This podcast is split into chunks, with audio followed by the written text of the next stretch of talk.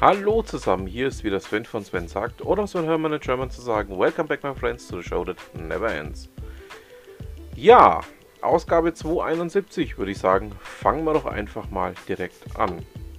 André Westphal berichtet bei Kashis Blog darüber, dass Weiß ein Guthaben-Cashback in Europa einführt. Ähm, ja, Weiß muss man natürlich kennen, auch als Fintech-Unternehmen und ähm, führt jetzt eben auch ähm, ja, eine Art Zinsen in kompliziert ein als Cashback.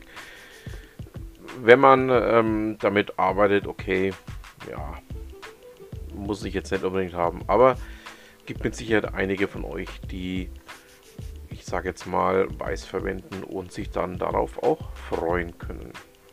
Tobias College berichtet bei Golem darüber, dass ähm, die Telekom ihr T-Mobile 5G Smartphone für 220 Euro nach Deutschland in den Handel bringen wird. Ähm, sind wir noch mal gespannt. Ähm, vorgestellt wurde es ja schon Ende September und ähm, ja, wird da bleiben wir mal dran, schauen wir mal, wann es soweit ist.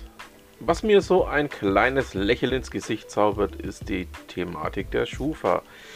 Ähm, Felix Gräber berichtet bei Giga darüber, dass ähm, die Schufa sich da wohl mal auch näher vom Europäischen Gerichtshof anschauen lassen muss.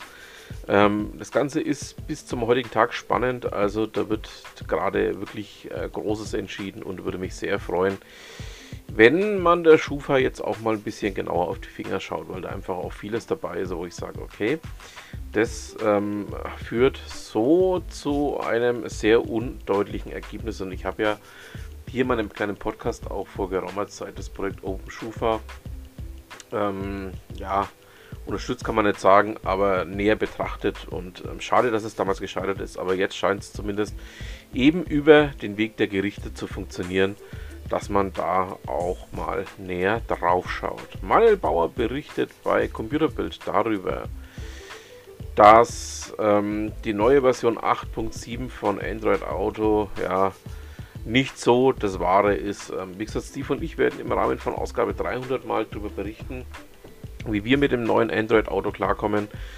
Ähm, ja, da wird mit Sicherheit auch noch das ein oder andere Thema auf den Tisch kommen. Jonas Volkert berichtet bei Heise darüber, dass ähm, die Telekom und Microsoft ähm, Mobilfunk mit Teams fusionieren. Ähm, da gibt es wohl ein Projekt, das wo jetzt dann umgesetzt wird, ähm, dass man eben hier beides miteinander verschmelzen möchte. Also sind wir mal gespannt, wann es denn da soweit ist. Ich habe ja kein ähm, Telekom-Smartphone und ähm, bin dann da außen vor, aber da wird es mit Sicherheit demnächst das ein oder andere dazu geben.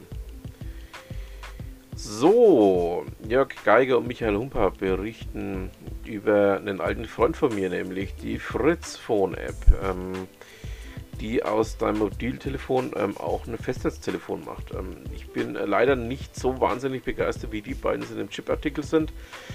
Ähm, packe ich immer mal mit rein. Ähm, also es funktioniert, aber mehr leidlich als toll. Also da ist definitiv noch Luft nach oben, was AVM da machen kann.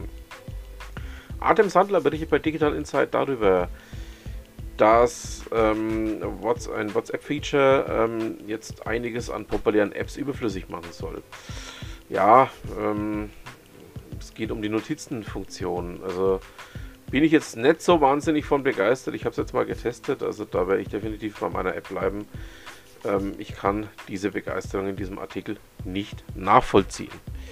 Marc Hankmann berichtet bei Teltarif über die ersten Übernahmen im Glasfasermarkt. Also da ist ja definitiv auch einiges, nachdem Liberty Networks Deutschland, also Hello Fiber, aus dem Glasfaserausbau ausgestiegen ist und in die Insolvenz gegangen ist.